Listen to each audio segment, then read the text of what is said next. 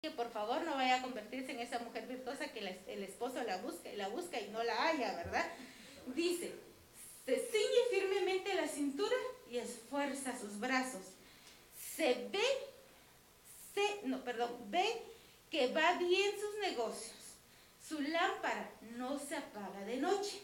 Quiere decir como aquellas vírgenes, ¿verdad? Que siempre tiene aceite, porque su lámpara no se apaga, ni de noche siempre, siempre está encendida. Aplica sus manos a la rueca y sus dedos maneja el uso. Alarga su mano al pobre, extiende sus manos al menesteroso. Quiere decir que es una mujer que también hace obras, ¿verdad? Y quiero que por favor podamos concentrarnos en Proverbios 31, 21 que dice, no teme por su familia cuando nieva, porque toda su familia va vestida de ropas abrigadas. Acá lo que me llamó la atención y que el Señor me decía, esta mujer no tiene temor en su corazón. Pero lo más importante es que no solo ella no lo tiene, sino que ese esfuerzo, esa valentía, también se la ha transmitido a toda su familia, a cada uno de ellos. Y dice, porque toda su familia va vestida de ropas abrigadas. Amén. Dice otra versión, no teme por su familia cuando nieva, porque toda su familia va vestida de ropas abrigadas. No teme su familia. Oye, eh, escuchen aquí dice, no teme su familia el frío de la nieve, que es lo que les decía. Arriba dice, no teme por su familia, pero en esta versión dice, no teme su familia el frío de la nieve. Quiere decir que no solo esta mujer, sino toda su familia. Porque todos en casa tienen vestidos dobles. Todos, dice. Y, y cuando se refiere a esta versión, dice, no teme su familia el frío de la nieve. Al ver que tanto o que tan intenso es este frío de la nieve, podemos ver que en Proverbios 25, 20 dice, el que canta canciones al corazón afligido es como el que se quita la ropa en tiempo de frío o el que sobre el jabón echa vinagre. Imagínese usted esa sensación. Un frío de diciembre que acá no se compara con el frío de la nieve, obviamente donde cae nieve es más intenso el frío, pero en ese frío un 31 de diciembre a medianoche, no se va a estar usted quitando la ropa en el patio, porque va a haber un frío exagerado, ¿verdad? Esa noche usted se abriga bien, porque sabe que es época de frío. Pero dice también acá, o el que sobre el jamón, jabón echa vinagre. Ahora imagínense, si dicen que Leopatra se bañaba con leche para, para no tener arrugas. Ahora lo contrario, imagínense bañarse con vinagre. Ha de ser un gran sufrimiento. Y acá dice, esto se los refiero por la relación del frío, porque dice que la familia no teme el frío de la nieve, que es intenso. A cada uno de ellos, dice Génesis 45, 22, a cada uno de ellos le dio un vestido nuevo y a Benjamín le dio 300 piezas de plata y cinco vestidos nuevos. ¿Por qué? Le refiero a esto, porque dice acá, dice, porque todos en casa tienen vestidos dobles. Esto nos recuerda que como hijos del Señor no estamos, hermanos, abandonados a la intemperie. No estamos solos hay muchas situaciones por el cual el pueblo del Señor pasa y a veces el enemigo quiere engañarnos y decir, jaja, está solo, ¿verdad? Pero nosotros debemos de recordar que el Señor no nos abandona y que así como a Benjamín, su padre, tuvo esa preferencia de no solo darle plata, sino más vestidos, así el Señor nos ama, ¿verdad? Él nos cubre con su amor y nos cubre con la sangre de Cristo Jesús. Así que podemos decir, Señor, si usted ahorita no está en la posición de decir, yo no le tengo frío al, a ese frío, no le tengo miedo a ese frío intenso de la, de la nieve, porque saber si estoy vestido, saber si tengo cobertura, pues el Señor le recuerda hoy que sí. El Señor lo cubre. Amén. Para que podamos ser como esta familia que describe aquí. No teme su familia el frío de la nieve. A mí me encantó esta versión porque no se refiere solo a una persona, sino se refiere ya a la familia. Amén. Y queremos que el Señor lleve, nos lleve a ese nivel, no solo a nosotros individualmente, sino como familia, como pareja, como esposos y con nuestros hijos. Amén. Dice Proverbios 31, 25. Fuerza y honor son su vestidura y se ríe de lo, de lo porvenir. Esto lo vamos a ir viendo más adelante, más despacito. Ahorita nos vamos a centrar en el versículo 21. Dice tener miedo. ¿Qué significa? Yo sé que ustedes han tenido miedo más de alguna vez en su vida. Quizá no han tenido ese miedo de de una vez quedarse paralizado, ¿verdad? Porque a veces, hermanos, cuando es demasiado el temor, uno se queda que ya no puede ni hablar, ni moverse. No sé si ustedes han experimentado ese miedo, pero es terrible, porque uno quiere reaccionar, uno quiere hacer algo y no puede ni hablar. A ese miedo es al que el Señor se refiere acá, ¿verdad? Dice, y después está uno, yo hubiera hecho esto, esto y esto, pero eso es después, en el momento preciso. ¿Qué vamos a hacer? ¿Cómo vamos a reaccionar? Dice que es de la raíz primaria temer, moralmente reverenciar, causativo asustar, amedrentar, asombra. Pero dice atemorizar, que era lo que les decía. No es solo tener un miedo a una cucaracha, a una araña, sino es un temor que paraliza, que atemoriza. Dice espantar, espantoso. Yo no sé si ustedes jugaron de niños de, entrar a algún lugar de espantos, ¿verdad? Se quedaban pasmados y lo hicieron, ya no se movían. Imagínense. Dice, también maravilloso, miedo, presencia, reverencia, reverenciar, temor, temible, temor terrible tremenda. Dice, es la, miedo es la reacción que se produce ante un peligro eminente. Quiere decir que acá, cuando se hace referencia a que esta familia no tiene miedo al frío de la nieve, dice que no tiene miedo a un peligro eminente. Es como cuando le llevan malas noticias o, en el caso de de los procesos judiciales, ¿verdad? Que es la, la, forma de comunicar qué es lo que está sucediendo es a través de una notificación y les llega. Por ejemplo, hay personas a las que les llega la notificación y les dicen, bueno, desocupen la casa si no viene la policía a sacarlos en 10 días. Así. Entonces, es un peligro eminente. Las personas han de pasar por angustia, por miedo, ¿verdad?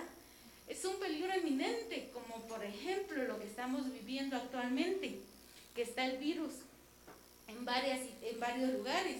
Hay un peligro eminente. Por ejemplo, el precio de, de la gasolina que sube, el precio que uno va al mercado, el tomate está más caro, el pollo está más caro. Entonces, ¿qué vamos a tener en ese momento? Si es la reacción que se produce ante un peligro eminente una reacción humana, una reacción que este mundo espera que todos tengan, ¿verdad? Pongan atención, que este mundo espera. Pero como lo vimos acá, esta familia no tiene ese miedo a ese peligro eminente. Quiere decir que sí, ahí enfrente podrá estar el peligro, pero esta familia, como dice la palabra, no tiene ese temor de quedarse paralizado es una familia que se pone, se, se ciñe la cintura y dice, vámonos para la iglesia a servirle al Señor. ¿Verdad? Amén. Es una paz poder dejarle al Señor nuestras cargas. Y les comento como testimonio, hace poco tiempo hubo una situación y cuando yo me percaté me estaba robando la paz. Y le dije al Señor, no, yo renuncio a esto te lo dejo, me despojo de toda carga. Tú eres el Dios Todopoderoso, el gran yo soy, tú te vas a hacer cargo. Yo no, yo no puedo, por mis fuerzas no puedo, no puedo hacer nada. Y esto, este mismo pensamiento se me vino cuando nos fuimos a San Marcos. Entrando a la iglesia, baja el hermano Sergio con la llave del carro quebrada, ¿verdad? Y entonces luego mi esposo llamó y en fin, entramos al servicio. A ellos les tocaba ministrar. Y entonces yo pensé, Señor, ¿qué vas a hacer? Señor, ¿qué va a pasar? El hermano va a tener que salir un rato. Señor, y entonces me recordé, ¿quiénes somos nosotros para hacer las cosas así? Hay que dejarle toda carga al Señor. Y le dije, Señor, ayúdame a quitarme esta carga y te voy a alabar y te voy a adorar. Tú eres el Señor, el gran yo soy, yo sé, tú te vas a acercar. Y ayúdale, Señor, al hermano para que suba y ministre en paz y que te entregue esa carga, porque tú te vas a acercar. Cuando salimos, ya estaba arreglado, ¿verdad, hermano? Pudo regresar, porque la situación era de que, bueno, no solo la llave quebrada, ¿cómo íbamos a regresar? ¿Iba a dejar el carro ahí, domingo? Hermanos, no era así tan fácil, pero el Señor se hizo cargo. Es así como que yo no puedo, hazte cargo tu Señor. Y eso nos recuerda al Señor con pequeños detalles, pero también con grandes pruebas en que podemos decirle, Señor, yo no puedo humanamente, hazte cargo tú. Y que podamos ser como esa familia, que no le tengamos miedo a ese peligro eminente, que aunque esté enfrente, el Señor nos pueda fortalecer y decir, yo estoy contigo. Así que ciñe tu cintura y manos a la obra. Amén, hermanos. Que podamos tener familias así. Dice, indica ausencia de algo, dice, sus casas estarán en paz por no haber temor. Que nuestra casa, que nuestro hogar esté en paz. Amén, hermanos. Dice Primera de Reyes 19:7. El ángel del Señor volvió por segunda vez, lo tocó y le dijo, levántate, come, porque es muy largo el camino. Sí, hermanos, a veces decimos, esta vida se va en un abrir y cerrar de ojos, ¿verdad? Pero también es, es, es un camino largo. Y en ese camino largo el Señor anhela que tengamos paz por no tener temor. O sea, el no tener temor es decir, estoy en paz a pesar de las circunstancias. Que podamos tener familias, como dice acá, sus casas estarán en paz por no haber temor que todo temor que el enemigo haya estado queriendo sembrar en las parejas o en las familias o en los hijos, salga de su casa en el nombre de Cristo Jesús. Amén. Dice, todos y cada uno de ellos están vestidos. Esto viene de, del hebreo 3847, lavash, que dice raíz primaria, propiamente envolver esto es lo que se refiere, hermanos, a que están vestidos. Aquí arriba hace referencia de que recalca que todos y cada uno de ellos están vestidos. No dice solo el papá, no dice solo la mamá, no dice el hijo más pequeño, porque por ser pequeño es el que puede tener más fe en el Señor. No, dice todos y cada uno de ellos. Y de eso debemos de procurar. Que no solo nosotros estemos vestidos en el Señor, sino que también nuestra pareja. Si miramos que nuestra pareja está así como que, ay no, hoy mucho frío, quedémonos en la casa. Pongamos una película y si querés voy a comprar palomitas, si querés yo hago la cena, ¿verdad? Podamos armarnos y decir, vamos a buscar al Señor. Amén dice, todos y cada uno de ellos están vestidos. Raíz primaria propiamente envolver, como envolver los tamalitos, ¿verdad, hermanas? No pueden quedar hoyitos, ¿por qué? Se sale la masa y sale un, un tamal todo deforme, ¿verdad? Por implicación, ponerse un vestido o vestir, literalmente o figurativamente, armar cubrir y equipar. Dice llevar, poner, ponerse ropa, venir, vestido, vestidura y vestir. Pero a mí me gustó armar, cubrir y equipar. Quiere decir que esta mujer que habla la Biblia y que se refiere a esa mujer virtuosa, no tenía miedo del frío de la nieve. ¿Por qué? ¿cómo no podía tener miedo si había una... Es un frío terrible. ¿Por qué? Porque todos y cada uno de ellos estaban armados, cubiertos y equipados. Como madres nos toca enseñar a nuestros hijos, ¿verdad? Como padres también deben instruirlos. Como pareja también es, un, es una etapa, es un continuo aprendizaje uno del otro, en que podamos armarnos, cubrirnos y equiparnos en el Señor. El Señor nos quiere cubrir y equipar con su palabra. Amén. Con las pruebas, con las que, pruebas que pasamos también. Él nos está armando y nos está equipando. No es que nos esté mandando a la guerra solo así, como dice aquí anteriormente, sin ropa. No, ¿verdad? Nos equipa. Y ahora yo decía, bueno, entonces, ¿cómo no va a estar tranquila esa mujer virtuosa si sabe que desde el niño más pequeño a la hija más grande está equipada para afrontar este mundo? Ese niño lo está equipando para que no se pierda por los deseos de la carne. Está equipando a esos hijos para que no caigan cautivos en este mundo que no caigan las corrientes alocadas que se están viviendo.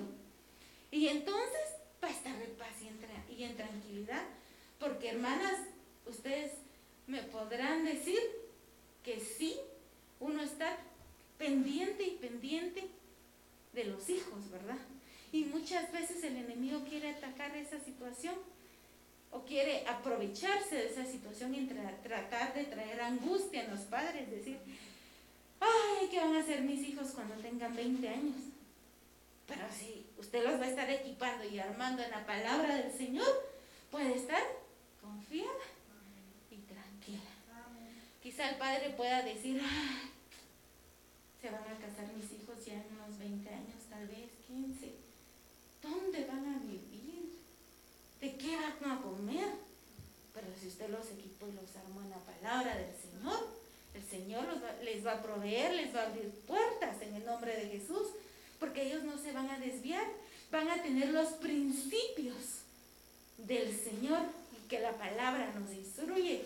Y entonces, dije yo, ahora comprendo por qué esta mujer no le teme el frío de la nieve. Porque ya está segura. Así que no, ¿verdad? No es como decir, bueno, entra en guerra este pueblo y ¿qué tiene? No tiene soldados, tiene panaderos, tiene barrenderos, tiene eh, otras personas que no están, incluso personas profesionales, pero no saben pelear en una guerra. ¿De qué les van a servir? De nada. No es como cuando un pueblo, como la película que ha referido mi esposo de 300, ellos desde pequeños, miren, guerreros, guerreros. Eran 300, pero guerreros.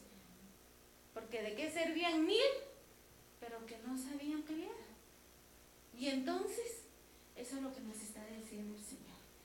Equipémonos de su palabra, para que el temor no esté en nuestro hogar. Amén.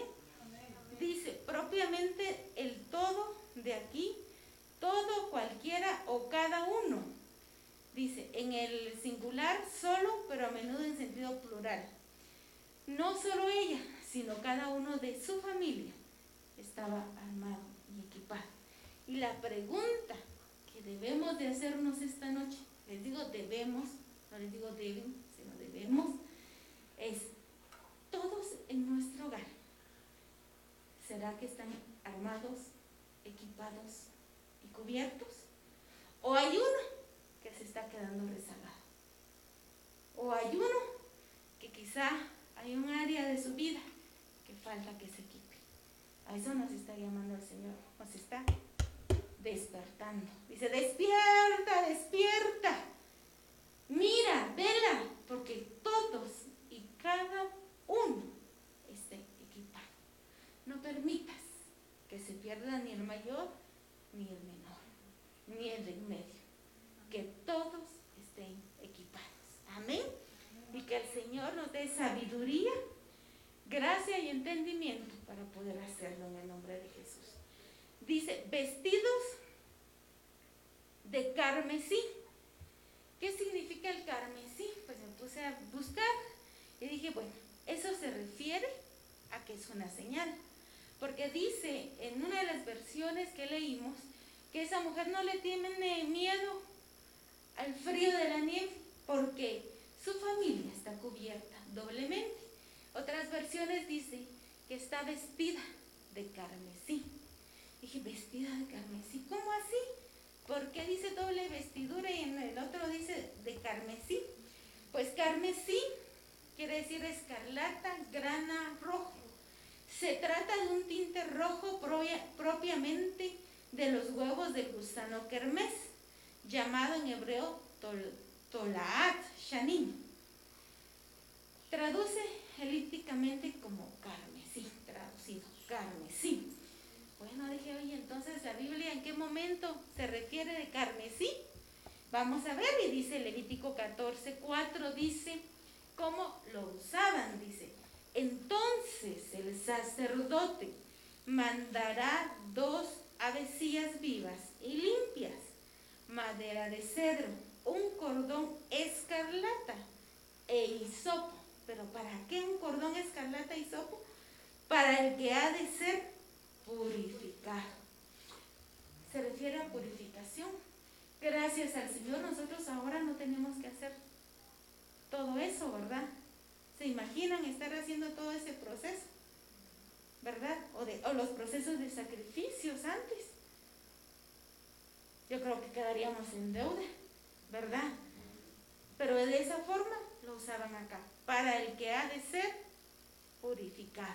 Entonces acá nos refiere a que todos y cada uno de esa familia estaba purificado. Amén. Caminaba en santidad delante del Señor. Y acá me refirió a una historia que en lo personal me encanta, que es de Raab, oculta a los espías, ¿verdad? En Josué 2.1 dice, entonces Josué, hijo de Num, envió secretamente desde Sittim a dos espías diciéndole, vayan, reconozcan la tierra, especialmente Jericó. Fueron pues y entraron en la casa de una ramera que se llamaba Raab y allí se hospedaron. No era cualquier mujer a la casa en donde llegaron. Era una mujer muy conocida pero por su mala fama, ¿verdad? Quizá nosotros antes fuimos conocidos por nuestra mala fama, pero miren lo que el Señor puede hacer, dice. Y dijo a los hombres, sé que el Señor les ha dado esta tierra y que el terror de ustedes ha caído sobre nosotros y que todos los habitantes del país se han acobardado ante ustedes. Miren la información que tenía ella y que se las estaba recordando a los espías. ¿Por qué? Vamos a ver más adelante, dice, porque hemos oído cómo el Señor secó el agua del mar rojo delante de ustedes cuando salieron de Egipto. También supimos lo que hicieron a los dos reyes de los amorreos que estaban al otro lado del Jordán, a Sejón y a Og, a quienes destruyeron por completo. Cuando oímos esto, nos acordamos, no quedando ya valor en hombre alguno por causa de ustedes, porque el Señor, el Dios de ustedes, es Dios arriba en los cielos y abajo en la tierra. Hermanos, con todo lo que estaban viendo esos espías, podían desanimarse, ¿verdad? Pero miren lo que les dice Raab como que les recuerda, por si se les había olvidado quién era su Dios. Rahab les dice, miren, hemos oído. Es como que si hermano, usted llegara a alguna casa y en lugar de dar buenas nuevas, se empieza a quejar y en esa familia no sean cristianos. Y que venga alguien de la familia y le diga, pero recuérdese que usted me contó que el Señor le proveyó hace 10 años, hace 5 años, hace 15 años. Recuérdese que el Señor hizo un milagro en su familia. Entonces acá es necesario que nos recordemos de las grandezas del Señor en nuestra vida. ¿Para qué? Para que podamos tener esa confianza de esa mujer virtuosa, de esa familia que no le tenía el frío de la nieve.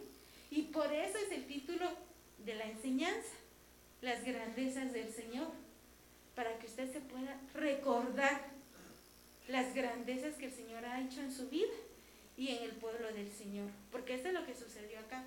Dice, les recordó, sé, y miren lo que sabía, por decirle, pues si ustedes se les olvidó, por si ustedes no saben, yo sé que el Señor les ha dado esta tierra. Miren qué declaraciones.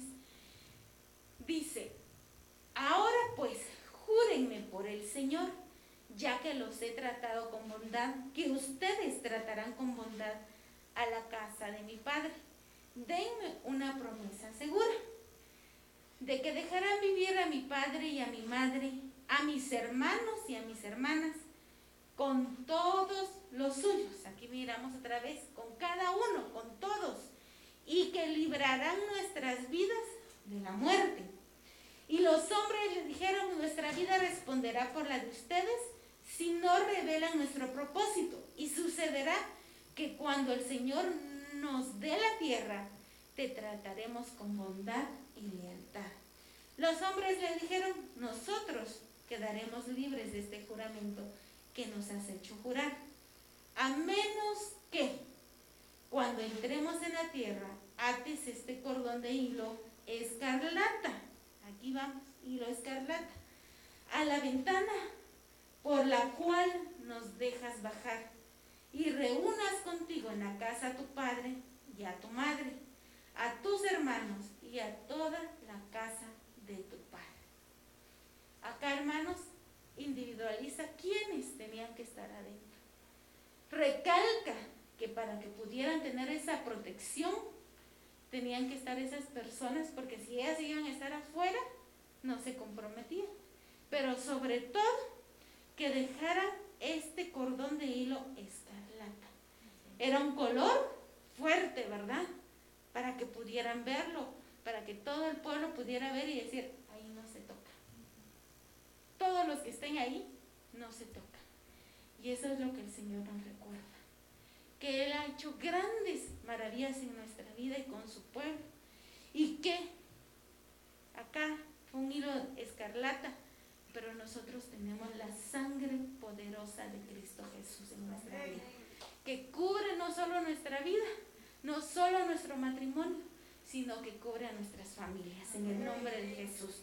Y esto, hermanos, es para que lo recordemos cada vez que sea necesario. Y dijeron a Josué, ciertamente el Señor ha entregado toda la tierra en nuestras manos y además todos los habitantes de la tierra se han acordado acobardado, dice acá. ¿Qué dice acá? El, Señor fue fiel, fue misericordioso por ese cordón colgado. El Señor es misericordioso con nosotros por la sangre de Cristo Jesús que cubre a nuestras familias. Amén. Vamos a seguir más adelante y dice, mujer fuerte. Aquí no dice solo mujer virtuosa, sino me llamó, dice esta versión, mujer fuerte. ¿Quién la hallará? Porque su estima sobrepuja largamente a las de piedras preciosas. Fuerte, sinónimo de valiente, de esforzado, pero de una persona apta, una persona capacitada, equipada, dice acá. Por eso es de que si esa mujer estaba apta, capacitada, fuerte y valiente, también el resto de su familia estaba así, ¿verdad? Porque se tomó el tiempo de poder equipar a los suyos. Proverbios 31, 25 dice, fuerza y honor son su vestidura. Imagínense de qué estaba vestida. De fuerza, de valentía, de aptitud. Dice, y honor son su vestidura. Y se ríe de lo por venir. Y aquí me quedé yo, bueno, Señor, ayúdame. Porque para ser una mujer así, primero debemos de estar con fuerza y honor vestidas y vestidos, ¿verdad? En el caso de las familias, esas familias deben de estar así. Pero dice también que se ríe de lo por O es como cuando a usted le cuentan algo y no lo cree y se ríe, ¿verdad? Y dice, me están bromeando, es un chiste. Otras versiones dicen, se viste de fuerza y dignidad y se ríe del día de mañana. Se reviste de fuerza y dignidad y no le preocupa el mañana. Se reviste de fuerza y dignidad y no le preocupa. Yo creo que aquí habría que poner con rojo unas letras grandes, no le preocupa el mañana. A veces las madres pueden pensar, ¿y con quién se van a casar mis hijos? Puede ser, ¿verdad? Los padres, ¿qué le voy a dejar de herencia a mis hijos? Puede ser también, ¿verdad? Pero acá mm, me llama la atención que dice que no se preocupa del mañana. Preocupa es preocuparse. O sea, ocuparse antes de. Es como que usted quisiera hacer ahorita la comida de todo un mes, ¿verdad? Se ocupa hoy, destina a hacer toda la comida de este mes. Primero se va a cansar y segundo, la comida no le va a aguantar tanto. Es como que un hermano quisiera decir, bueno, mejor hoy me voy a poner 30 corbatas y con cada día que vaya pasando me voy a quitar una y una corbata y una corbata. Se está ocupando antes del mañana cuando no tiene que ser así. Amén. Pero no solo es no preocuparse por el mañana, sino dice, y se ríe de lo por venir. ¿Cómo hará esta mujer para reírse? ¿Por qué? Y miren adelante, dice acá, fuerza de una, de una torre fortificada. Es, imagínense, con una torre fortificada que empiecen a tirarle flechas. No le pasa nada. ¿Con qué razón le da risa? ¿Verdad? Porque no es lo suficiente, esos ataques no son lo suficiente fuertes para derribar esa fuerte fortificada. Que el Señor nos ayude, que nuestra familia se constituya una fuerte, ¿verdad? Una torre fortificada para nuestros hijos, para nuestro esposo o para, en el caso de los hermanos, para la esposa en el que quizá en el día tuvieron dificultades, problemas, los hijos pueden acudir a los padres y decir aquí, ya llegué a mi hogar, mi torre fortificada. Quizá el esposo tuvo problemas en el trabajo y pueda decir, puedo llegar a mi casa, mi torre fortificada. O igual la esposa. Uno nunca sabe qué vive la pareja en el, diario vivir, ¿verdad? Cada día. Son diferentes las pruebas que podamos tener y que la esposa pueda llegar a acurrucarse en los brazos del esposo y decir, esta es una torre fortificada, porque el centro es Cristo, porque nos hemos equipado como pareja, nos hemos equipado como familia. Y dice acá en Salmo 132, 9, tus sacerdotes se vistan de justicia y regocíjense tus santos. Regocíjense, ¿verdad? Asimismo vestiré a sus sacerdotes de salud y sus santos darán voces de júbilo, dice Salmo 132, 16. En referencia a vestirse. Entonces pidámosle al Señor que nos vista de salud. Vimos esta semana con Pastor Rafa que somos sacerdotes delante del Señor, que nos ha hecho constituidos, nos ha constituido sacerdotes. Amén. Que podamos estar vestidos de salud y dar voces de júbilo, aún en medio de las circunstancias. Amén. Efesios 4:24 dice, y vestir el nuevo hombre que es criado conforme a Dios en justicia y en santidad de verdad. ¿Por qué no va a haber temor? Porque dice es un nuevo hombre que es criado conforme a Dios en justicia y, es, y en santidad. Quiere decir que ese nuevo hombre, que nosotros nos convertimos en una nueva persona a la hora de, de aceptar al Señor y experimentar el nuevo nacimiento, vamos a ir fortaleciéndonos, equipándonos en la palabra conforme a Dios en justicia y en santidad. Cuando nacemos y somos bebés, pues nuestra madre y nuestro padre son humanamente los que nos cuidan, ¿verdad? Nuestros abuelitos, nuestros tíos y a veces trabajan los papás, pero se va dando esa crianza, ¿verdad?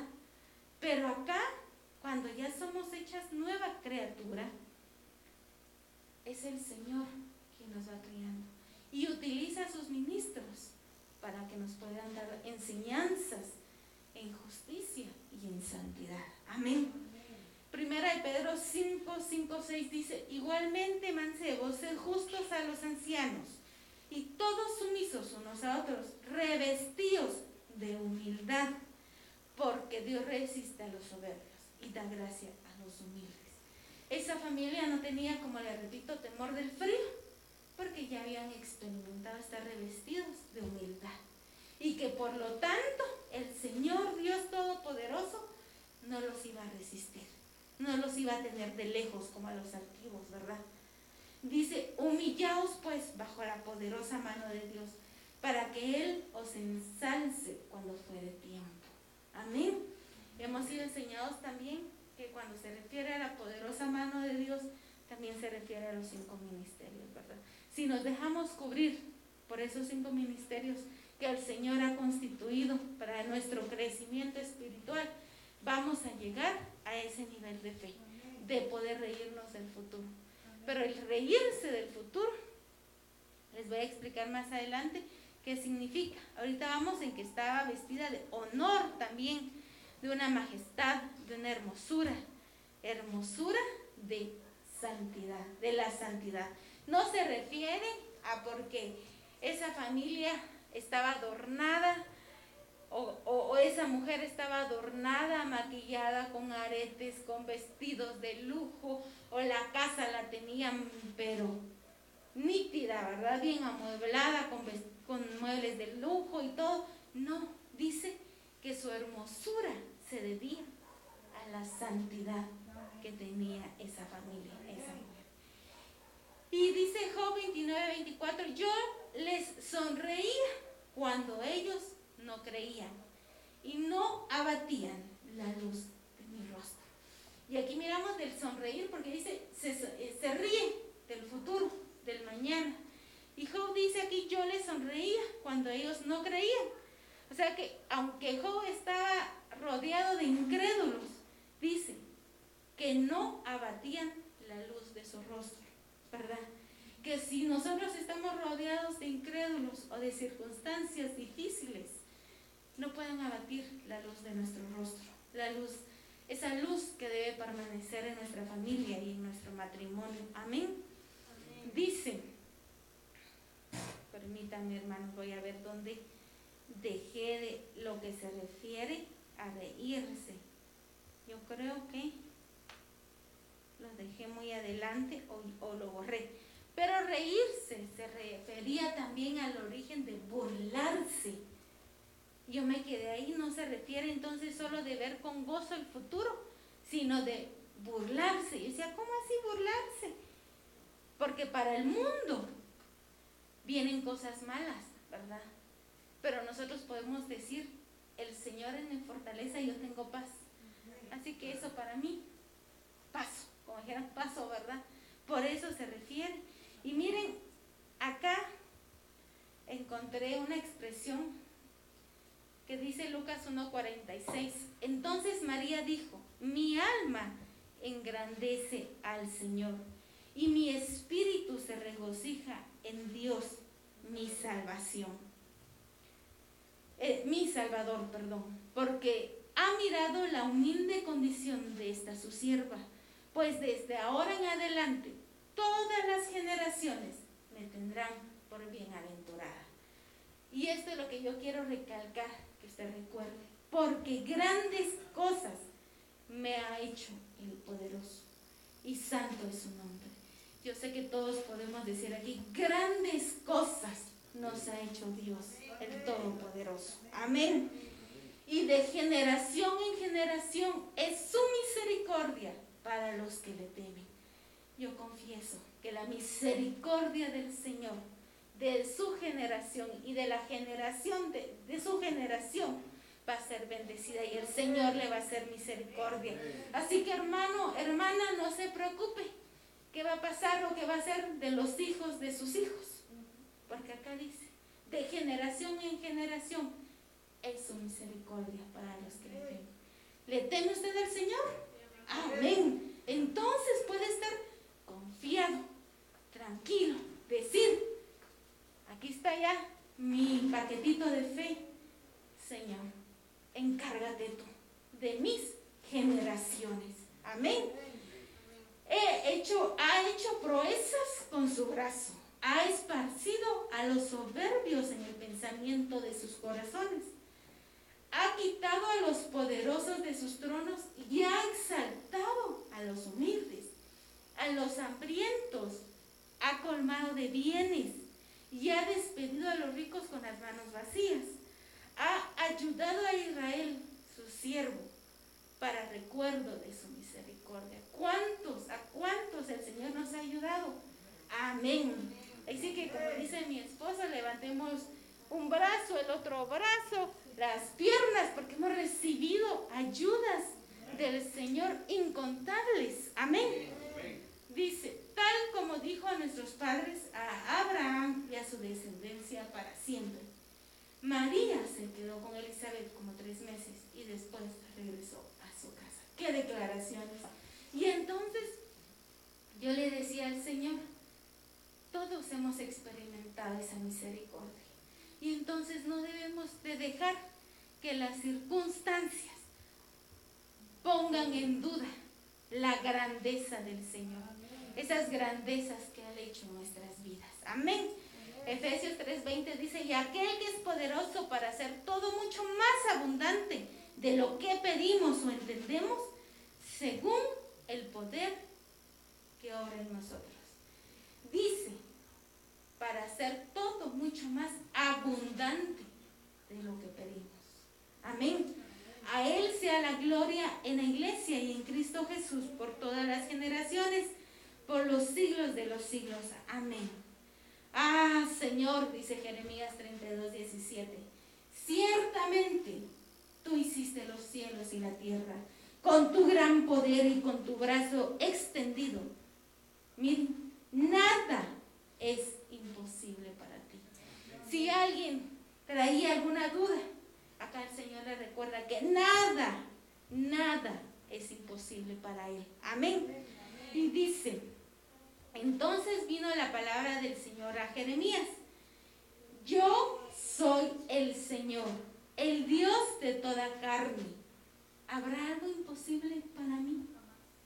Yo no sé qué está viviendo usted, qué está experimentando, qué le está pidiendo al Señor, qué circunstancias está a su alrededor. Pero el Señor le pregunta hoy, ¿habrá algo imposible para mí? No hay nada. Solo recuerdes lo que el Señor ha hecho en su vida. Y la respuesta va a, decir, va a ser no, no hay nada imposible para el Señor.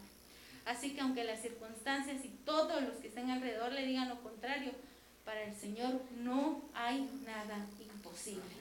Lucas 8:46 dice, pero Jesús dijo, alguien me tocó porque me di cuenta que había salido poder de mí. Al ver la mujer que ella no había pasado inadvertida, se acercó temblando y cayendo delante de él declaró en presencia de todo el pueblo la razón por la cual lo había tocado y cómo al instante había sanado. Había sido sanada, perdón. Lucas 8:48. Y él le dijo, hija, tu fe te ha sanado, vete en paz. Lucas 8:49. Mientras Jesús estaba todavía hablando, vino alguien de la casa de Jairo, oficial de la sinagoga, diciendo, tu hija ha muerto, no molestes más. Lucas 8:50, pero cuando Jesús lo oyó, le respondió, no temas, cree solamente y ella será sanada. Aquí, hermanos, solo es un ejemplo de que nada es imposible para el Señor. En sanidades, en provisión, nada, nada es imposible para el Señor. Y acá, si podemos poner atención, se dieron dos milagros, uno seguido del otro. No fue uno un día y a los ocho días el otro, ¿verdad? Así como está narrado acá. Eso quiere decir que a veces podemos venir y decir, el Señor le hizo un milagro al hermano, de plano, ya cumplió su meta, ya no me va a hacer el milagro, ¿verdad? No, acá el Señor nos recuerda que Él es abundante en hacer milagros. Él no es escaso y que no hay nada imposible para Él. Y entonces, si recordamos y leemos su palabra, y esa palabra queda no solo en nuestra mente, sino en nuestro corazón, no le vamos a temer al futuro, porque nuestra familia va a estar equipada. Amén. Va a estar cubierta con la sangre de Cristo Jesús. Va a estar equipada para poderle hacer frente al enemigo. Así que esos jóvenes o esos niños que usted pueda tener como hijos van a estar equipados en el nombre de Jesús. Ese matrimonio va a estar fuerte y consolidado porque va a estar equipado en el nombre de Cristo Jesús, cubierto con la sangre de Cristo. Y entonces, solo entonces, vamos a poder decir, no le tenemos miedo al frío de la nieve. Amén. Que Dios los bendiga y que la palabra del Señor haya cometido ese propósito por el cual el Señor la puso. Vamos a orar, hermanos.